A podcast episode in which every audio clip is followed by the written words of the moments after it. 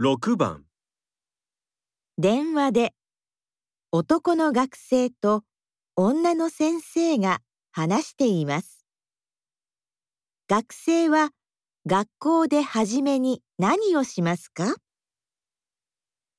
先生すみません今起きましたそうですか。じゃあ、早く学校に来てください。はいすみません私はこれから他のクラスで授業がありますから、私の机の上に宿題を出してください。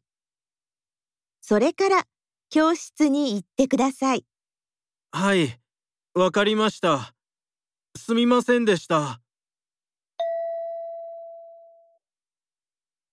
学生は学校ではじめに何をしますか？